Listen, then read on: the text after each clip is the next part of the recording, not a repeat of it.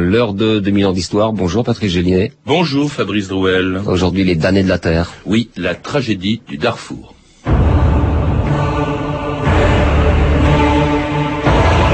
We concluded that genocide has been committed in Darfur and that the government of Sudan and the Janjaweed bear responsibility and that genocide may still be committed.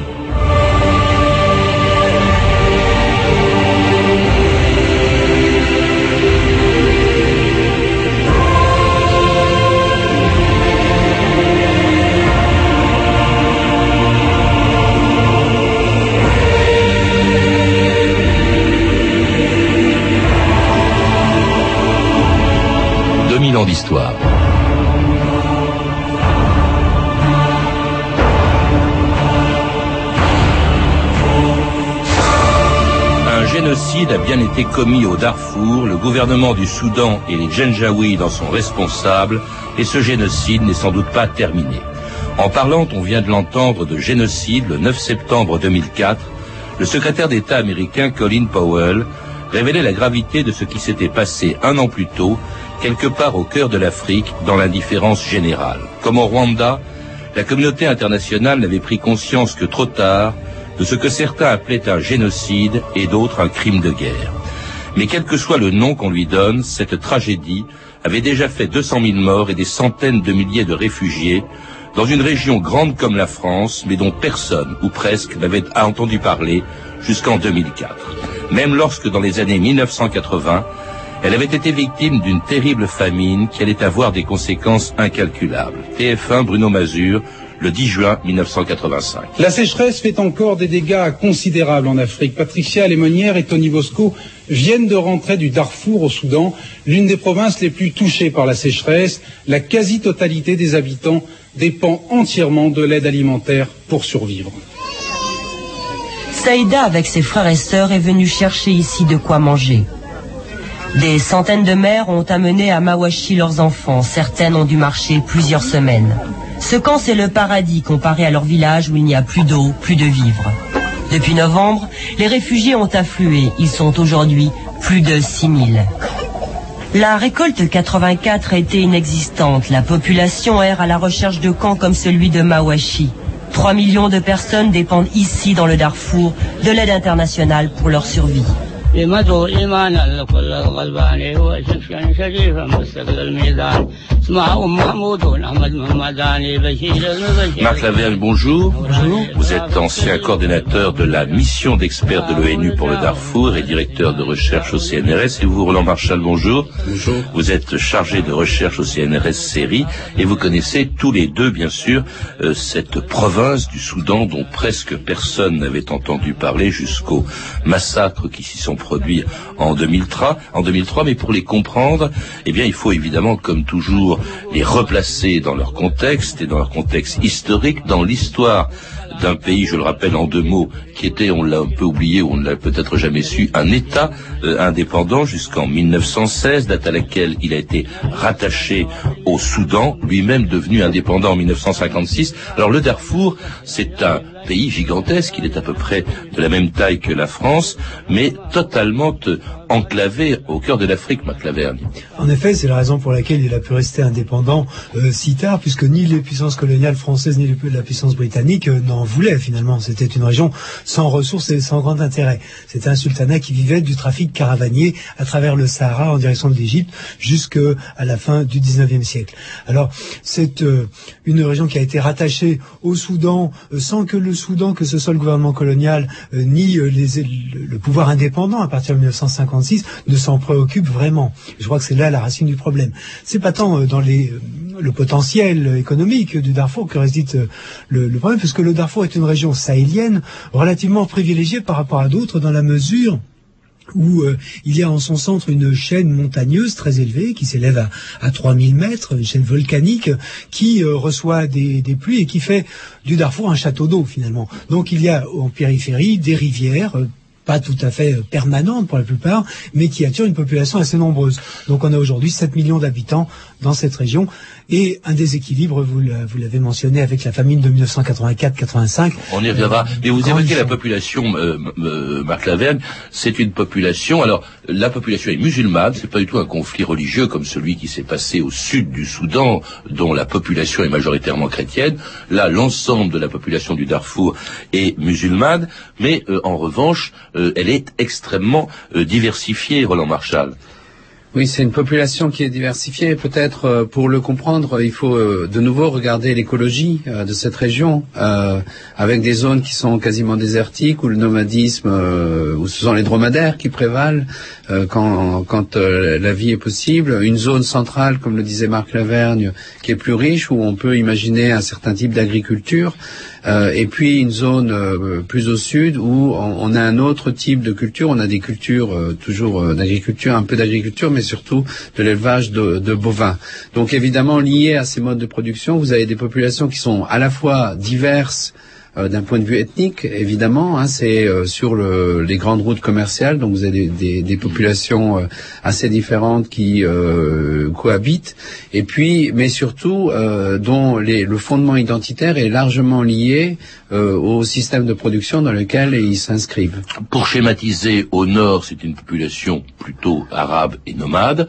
Au sud, c'est une population d'origine africaine, avec les fours d'ailleurs qui sont à l'origine même du nom du, du Darfour et qui est plutôt sédentaire, même si euh, il y a des Arabes sédentaires, même si il y a des populations africaines qui sont nomades. Et, euh, il faudrait plutôt dire euh, au nord plutôt arabe et non arabe, au mm. sud, au centre plutôt africain ou non arabe, mm. et dans le sud de Darfour, dans ce qu'on appelle le sud d'Arthur, plutôt arabe. Alors une situation démographique, économique, sociale qui a été bouleversée, on l'a entendu dans l'archive qui a précédé, par une sécheresse terrible dans les années 1980, euh, Marc Laverne sécheresse, euh, je ne sais pas, mais en tout cas crise des ressources alimentaires, déséquilibre qui s'était déjà produit dans les années 70 et qui devenait de plus en plus euh, important dans la mesure où la population augmentait. Elle est passée de 300 000 au début du XXe siècle à 6-7 euh, millions aujourd'hui, donc une multiplication par 20 sans que l'État central n'impulse aucune politique de développement rural, ni même simplement d'infrastructures et de services, c'est-à-dire une absence à peu près générale d'écoles, d'hôpitaux, de moyens de transport et donc une population abandonnée à elle-même. Oui, euh, ce que ça a aussi impliqué, si vous voulez, c'est d'abord, euh, on a raison de mettre cette sécheresse en, parallèle avec d'autres avant. Il faut aussi signaler qu'après, évidemment, la situation s'est améliorée, mais vous n'avez pas eu de grandes périodes où les pluies ont été importantes pour, euh, si vous voulez, euh, pallier au déficit antérieur.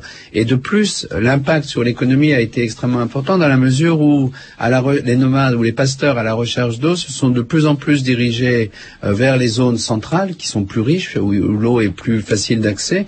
Et évidemment, tout ça a augmenté de façon considérable à la fois des phénomènes de sédentarisation et également des tensions, des tensions, sur le partage des ressources. Et tout cela dans et, et Marc Laverne a raison de le souligner, c'est pas simplement un problème écologique, c'est le fait que l'administration locale et le pouvoir central qui ont en général un rôle déterminant pour assurer la paix et régler les contradictions. Elles existent, mais elles ne sont pas forcément violentes. Cette administration locale et cette administration centrale, de façon euh, générique, n'a absolument rien fait, n'ont absolument rien fait pour, euh, disons, euh, rendre plus facile la cohabitation de ces différents groupes. Oui, elle ignore le Darfour, n'y fait aucun investissement, si bien ne se préoccupe absolument pas de cette province jusqu'en 2003, lorsqu'un mouvement de libération s'empare de la ville d'El Fasher. C'était ce qui allait déclencher les massacres qui allaient suivre. RFI Hassan Diop, le 26 août 2003. Hassan Diop. Tension dans la région soudanaise dite du Darfour Nord, une province du nord-ouest du Soudan où sévit le mouvement armé de libération du Soudan, une guérilla apparue récemment dans cette zone. Ce groupe affirme dans un communiqué publié au Caire s'être emparé d'Al-Fasher, la capitale du Darfour. Karine Franck. Aucune rébellion n'y avait été signalée jusqu'à la fin du mois de février, date à laquelle y est apparu un front de libération du Darfour qui accuse le pouvoir central d'ignorer Darfour dans ses programmes de développement, Darfour, victime de la sécheresse. En croire le journal gouvernemental, 32 soldats soudanais et 20 rebelles qui tentaient de prendre l'aéroport d'El Fashir ont été tués dans les combats de vendredi. L'armée nationale du Soudan assure que la sécurité est rétablie dans la ville. C'était RFI, la prise d'El Fashir en avril 2003. Je dis en nous, c'est en avril 2003. Alors le gouvernement euh, soudanais, on l'a entendu, s'efforçant de minimiser les choses. En fait, je crois qu'il y a eu 200 morts dans l'armée nationale euh, soudanaise et ça allait euh, provoquer euh, des massacres, une réaction du gouvernement soudanais, euh, provoquée donc par cette prise d'Al-Fashir, par deux mouvements nationaux de libération nationale qu'il faut peut-être préciser, dont il faut préciser peut-être ce qu'ils ce qu'ils sont. Marc Lavergne.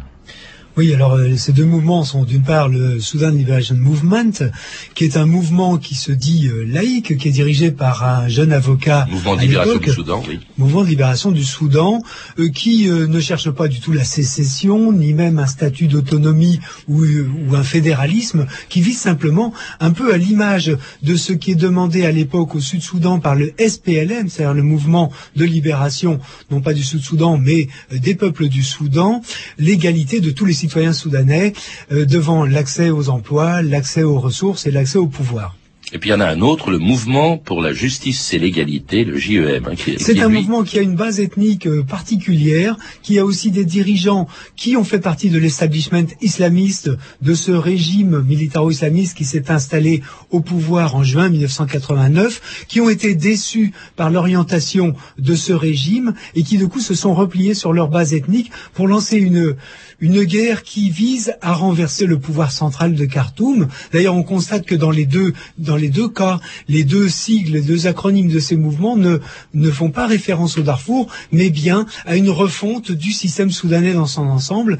Et de ce point de vue, il se rapproche du SPLM et du combat qui est mené depuis 20 ans par les rebelles du Sud-Soudan. Alors vous avez, Marc Lavergne, évoqué le Sud-Soudan, donc c'est un conflit qui est indépendant, mais qui a des liens avec celui qui s'est déroulé au Darfour. Le Sud-Soudan, c'est comme son nom l'indique, tout à fait à l'extrémité sud du Soudan. Euh, c'est bah, une, région peuplée majoritairement de chrétiens qui est en guerre, et lui aussi, contre, elle aussi, contre le gouvernement de, de Khartoum depuis 1983, Marc Lavergne. Quel lien avec, euh, Roland Marshall, pardon, quel lien avec euh, le conflit du Darfour? Je crois qu'il y en a deux. Le premier, c'est euh, les gens euh, qui, qui, essayent de se révolter ailleurs au Soudan voient que le gouvernement soudanais est en train de lâcher, puisqu'il négocie euh, après plus de 20 ans de conflit. Donc il y a cette idée que s'il lâche pour le Sud-Soudan, il peut lâcher ailleurs.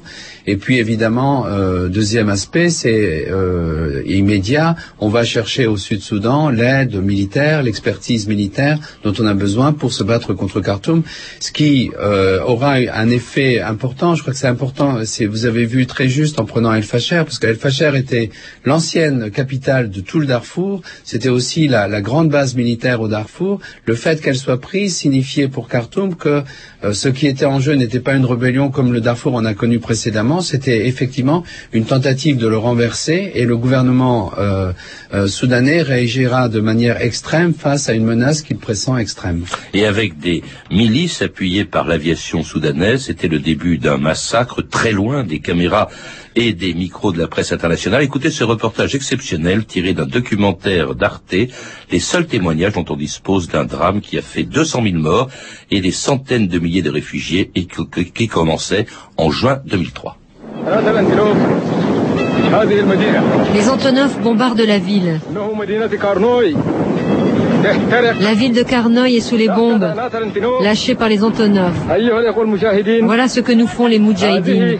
Regardez les maisons, regardez ce qui se passe. Les Janjaweeds sont venus des montagnes et ont encerclé le village. Ils nous ont fait sortir. Des femmes ont été violées, des hommes battus à mort, pendus. Ils nous ont dit de ne jamais revenir. C'est la plus grande crise humanitaire du monde. J'étais présent au Rwanda au moment du génocide. J'ai vu beaucoup de crises dans le monde, mais je suis bouleversé par ce qui se passe au Darfour. C'est un nettoyage ethnique et je ne comprends pas pourquoi le monde ne fait rien. Alors l'homme que l'on vient d'entendre était l'envoyé spécial de l'ONU au Soudan en 2003, Mukesh Kapila, euh, qui comparait ce qu'il a vu au, Darfour en 2003 avec ce qu'il avait vu également quand il était allé au Rwanda euh, euh, dix ans plus tôt, parlant de nettoyage ethnique. Qu'est-ce qui s'est passé? Vous avez connu, je crois, Mukesh Kapila, Marc Laverne, qu'est-ce Roland Marshall, qu'est-ce qui s'est passé? Comment peut-on parler de nettoyage ethnique? Et que signifiait l'emploi de ces milices? Pourquoi est-ce que le gouvernement de Khartoum, pour réprimer l'insurrection au Darfour, a fait appel à des milices et non pas à l'armée nationale soudanaise. Euh, encore une fois, euh, il faut bien réinscrire ça dans l'histoire de, ce régime et dans l'histoire même de l'État soudanais. On a toujours au, Darfour, y compris dans la période coloniale, rétabli l'ordre en mobilisant des milices contre des populations. Euh, l'État soudanais ou le régime, en tous les cas après juin 89, a mené la guerre au Sud-Soudan en utilisant exactement cette technique de contre-insurrection. Il ne fait qu'appliquer au Darfour une technique qu'il connaît bien, qui a fonctionné d'ailleurs relativement bien au Sud-Soudan.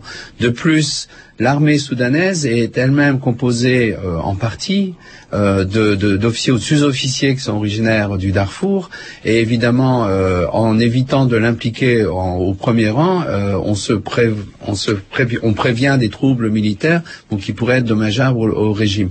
La violence c'est surtout ça qui est étonnant, c'est l'extrême violence à laquelle on assiste dans euh, le deuxième semestre 2003.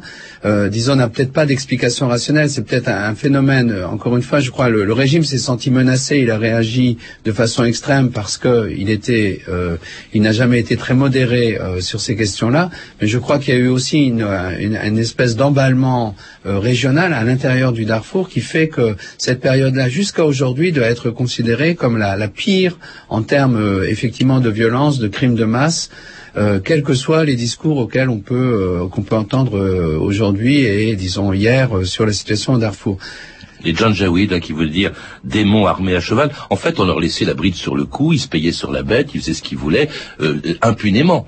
Impunément, mais encore une fois, il faut savoir que cette situation, elle a prévalu à d'autres moments.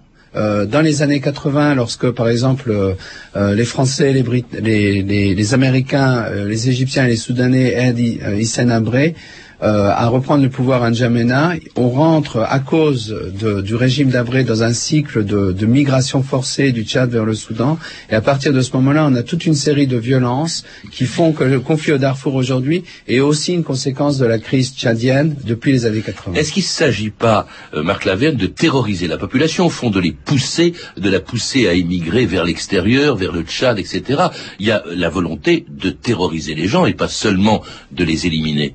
Alors jusqu'à aujourd'hui, euh, la question est posée. C'est-à-dire que le gouvernement soudanais ne s'est pas exprimé dans ce sens, n'a jamais euh, déclaré qu'il euh, s'agissait de faire un nettoyage ethnique. Dans la pratique, c'est ce qui s'est opéré. Mais est-ce que ce sont sur le terrain ces milices, ces janjaouides qui ont été lâchés, comme vous avez dit, auxquels on a donné carte blanche, parce que l'armée soudanaise n'était pas présente. Mhm. Et d'autre part, c'est une guerre qui ne coûte pas cher, effectivement, de lâcher ces milices en leur disant payez-vous sur la bête. Maintenant, ces milices ont leurs propres objectifs, qui sont peut-être de gagner des terroirs, des villages auxquels elles n'avaient pas accès jusqu'à présent. Et il est possible que dans euh, les euh, cercles dirigeants soudanais, certains se soient dit profitons de l'occasion effectivement pour modifier la population, pour installer au centre du Darfour des gens qui nous sont loyaux au détriment de ceux qui ont tendance à se révolter et à contester notre suprématie. Et au prix d'un massacre épouvantable, 200 000 morts, un massacre ignoré, c'est ça qui est scandaleux, ce qui semble scandaleux ou qui l'est, par la communauté internationale, jusqu'à une intervention du secrétaire général de l'ONU, Kofi Annan,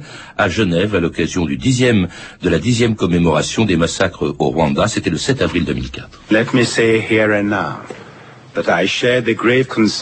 Je partage la grande inquiétude liée aux abus des droits de l'homme et à la crise humanitaire qui sévissent au Darfour.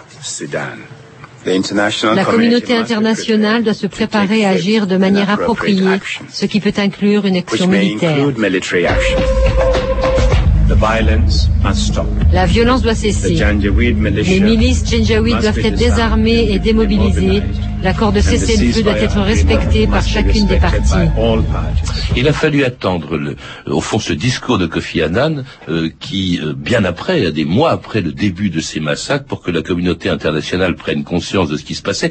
Comment euh, expliquer cette indifférence? Est-ce que c'est de, de l'ignorance, Roland Marshall Non, de l'ignorance, non. simplement une priorité. on est depuis juin 2002 dans des négociations qui se déroulent au Kenya pour régler le problème du Sud-Soudan, cette guerre donc qui a euh, qui est commencée en, 2000, en 1983, et la communauté internationale, en tous les cas les États-Unis, euh, les, Britanniques et autres, pensent que euh, ce qui se passe au Darfour n'est quand même pas si grave que ça.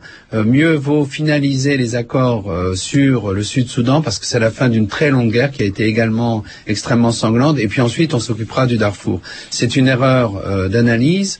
Euh, et effectivement dont on va payer le coup après et qui reflète aussi le statut marginal euh, du conflit au Darfour par rapport à la vie politique soudanaise. C'est-à-dire que jusqu'à aujourd'hui, euh, le sentiment profond d'observateurs comme nous est que la communauté internationale à la fois et parle beaucoup sur le Darfour, mais ne, ne, finalement ne considère pas ce conflit comme aussi vital qu'il a considéré le conflit au Sud-Soudan. Et puis elle est empêtrée dans des contradictions, dans des intérêts contradictoires. Les États-Unis, par exemple, euh, sont un pays qui a besoin du gouvernement soudanais dans la lutte qu'il mène à l'époque contre le terrorisme. Euh, les États-Unis, d'ailleurs, qui brusquement, sous la pression de l'opinion publique, parle par la voix de son secrétaire euh, de son secrétaire d'État Colin Powell de génocide. Est-ce qu'on peut parler de génocide ou, comme d'autres l'ont dit, de euh, crime de, de, guerre, Marc Lavergne? Tout dépend de la définition qu'on donne du terme génocide. Je crois que le gouvernement américain a fait marche arrière assez rapidement. Il avait employé ce terme sous la pression du Congrès, mais euh, ça emporte des conséquences juridiques, une obligation d'intervenir pour la communauté internationale. Alors, sinon, factuellement, je pense qu'il n'y a pas de génocide dans l'esprit du gouvernement soudanais. Il ne s'agit pas d'un racisme, si vous voulez, à l'égard des populations du Darfour. Les gens du Darfour qui habitent dans la capitale ou qui sont dans l'appareil d'État ne sont pas en but à des discriminations euh, au point de, chercher à les massacrer. Donc il y a vraiment euh, quelque chose qui est quand même très très grave, qui sont effectivement ces massacres de masse, en tant que de besoin, je dirais, parce que les gens sont au mauvais endroit euh, au mauvais moment et parce qu'ils gênent tout simplement une politique nationale d'éradication de toute opposition. Autre attitude importante, parce que c'est aussi aussi un pays membre du Conseil de sécurité de l'ONU, qui est le seul habilité ou à pouvoir intervenir, c'est la Chine. Euh, la Chine qui a des intérêts au Soudan, puisqu'elle l'achète au Soudan euh, du pétrole et elle lui vend des armes. Euh, Roland Marshall. Oui, alors la Chine est effectivement très présente au Soudan. Elle a un peu bénéficié du fait que dans les années 90, ce régime était mal vu. elle est très présente dans l'industrie pétrolière. Depuis, elle a évidemment investi ailleurs. Euh, mais je crois là aussi, et on le verra dans, la suite, euh, la Chine va évoluer. Euh, elle vote ou elle s'abstient au moment de la du vote de la résolution 1593 de, de, la saisine de la Cour pénale internationale, justement pour décider, euh, étudier les cas d'éventuels actes de génocide. Et plus tard, en 2007, elle va jouer un rôle essentiel pour l'acceptation par Khartoum de la force hybride Union africaine euh, Nations Unies qui est censée protéger les camps de, déplacés au Darfour et euh, d'être, disons, le volant peacekeeping, un maintien de la paix d'une solution politique. Alors une solution, elle semble pouvoir se dégager en mai 2006. Il y a, après plusieurs cessez-le-feu, il y a un accord de paix signé à Abuja et en réalité qui n'engage qu'une partie des insurgés du Darfour, puisqu'il y a certains mouvements qui refusent de le signer, donc tout est bloqué. On accepte la présence d'une petite force de paix africaine dans un premier temps. Euh, L'AMIS, qui est envoyé par l'Union africaine, est chargé de la protection des camps de réfugiés comme celui du Koutoun, euh, France Inter, Ivina, Ivisar, pardon, le 14 novembre 2006. C'est un camp où chacun a bricolé sa cabane, mur de terre, toit recouvert de bâches, enclos protégés par des clôtures en branchage. 24 000 personnes vivent ici depuis près de trois ans, dans la poussière parmi les ânes et les chèvres. Sur le marché, il y a pourtant de la nourriture, mais ce qui manque, c'est la sécurité, dit un responsable. Le problème principal ici, c'est la sécurité. Nous sommes arrivés là il y a longtemps. On a beaucoup souffert des problèmes de sécurité, y compris des cas d'exécution, d'humiliation, de bagarres. Pourtant, il y a beaucoup d'hommes armés dans le camp. La police soudanaise, en tenue de combat, l'AMIS, la force internationale, sous-équipée, mal financée, et les Djadjaouis qui ne sont jamais loin et sèment la terreur. Christophe Chervinsky travaille au programme alimentaire mondial. C'est une, sorte de guerre en ce moment. Quand il y a des combats, etc., on ne peut pas arriver euh, auprès de la population avec les vivres, etc. Alors il y a des gens, pour des mois, ils n'ont rien reçu. C'est évident qu'on a, on a besoin de protection sur le terrain. Le combat, ça change tous les jours. Un jour, c'est ici, dans le nord, puis c'est dans l'ouest, et euh, il y a de moins en moins des ONG qui peuvent euh, soutenir la population.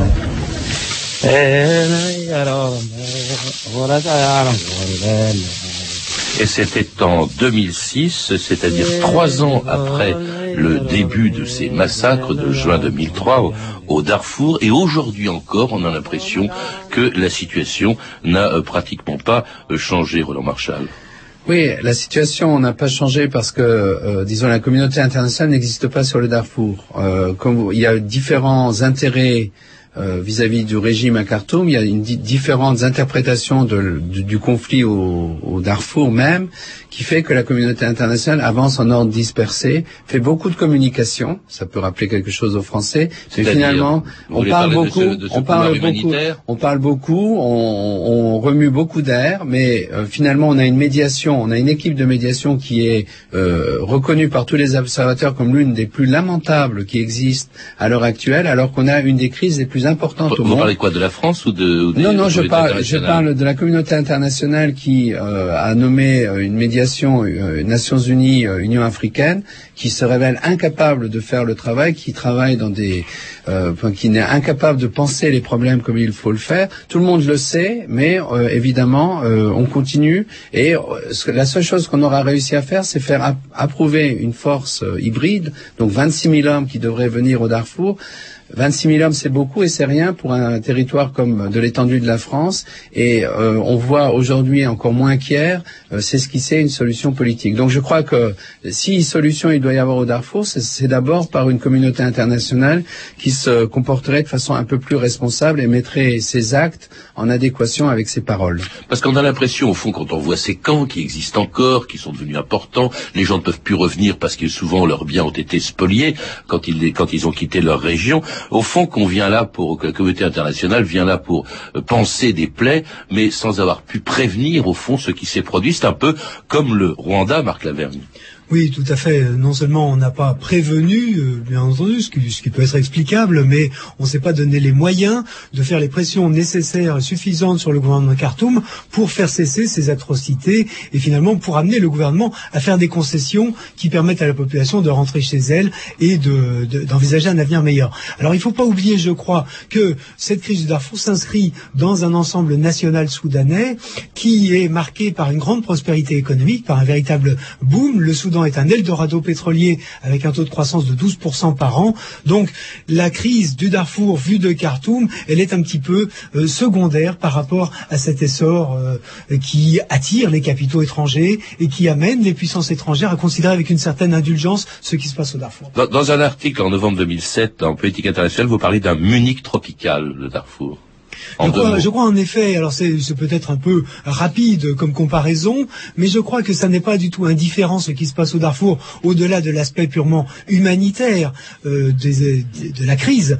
Il y a un danger pour la communauté internationale, avec toute sa puissance, à montrer son incapacité à déployer euh, un bras armé ou un bras diplomatique pour faire cesser ce genre d'atrocité dans une région qui paraît aujourd'hui mineure, mais qui peut devenir beaucoup plus importante demain.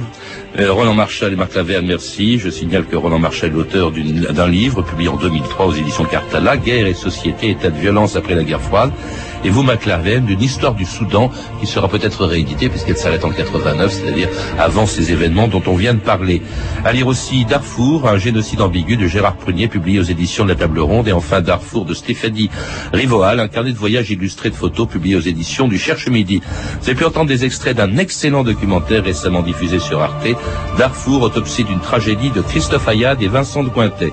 Vous pouvez retrouver ces références par téléphone au 32 30, 34 centimes la minute ou sur le site France c'était 2000 ans d'histoire. Merci à Serge Viguier, Jean-Noël Vélan, Emmanuel Fournier, Clarisse Le Gardien, Claire Destacan, Sophie Gidry, Françoise Bourgault et Françoise Delignon et à notre réalisatrice Séverine Cassard.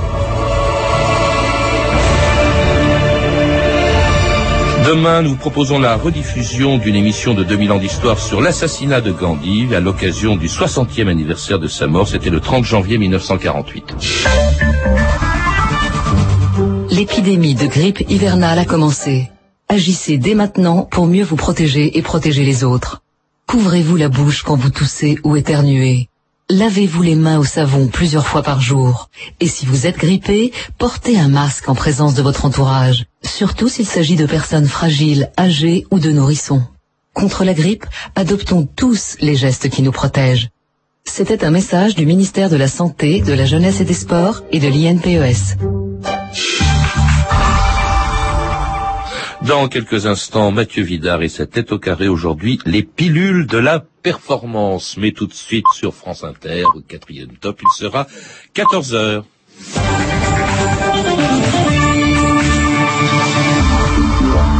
Les informations, Claire. Bonjour Claire. Bonjour Patrice Gélinet, bonjour à tous. Perquisition en cours dans le cadre de l'enquête sur la disparition de la petite Estelle Mouzin il y a cinq ans à Guermantes en Seine-et-Marne. Une perquisition est en cours dans un restaurant de Brie-contre-Robert à une vingtaine de kilomètres de là. Des interpellations ont eu lieu sur place ainsi qu'à Logne également. Pas plus de précision pour l'instant. Un vent a décorné les bœufs dans le nord et l'ouest de la France. Le Pas-de-Calais est en vigilance orange jusqu'à 16 heures environ. Les rafales de vent ont atteint 120 km heure tout à l'heure au Cap Griné. Volvo condamné pour défaillance du système de freinage d'une voiture qui avait fauché plusieurs enfants dans une rue de Vasselonne en Alsace il y a plus de huit ans. Deux enfants avaient trouvé la mort. La conductrice avait expliqué que ses freins ne répondaient plus.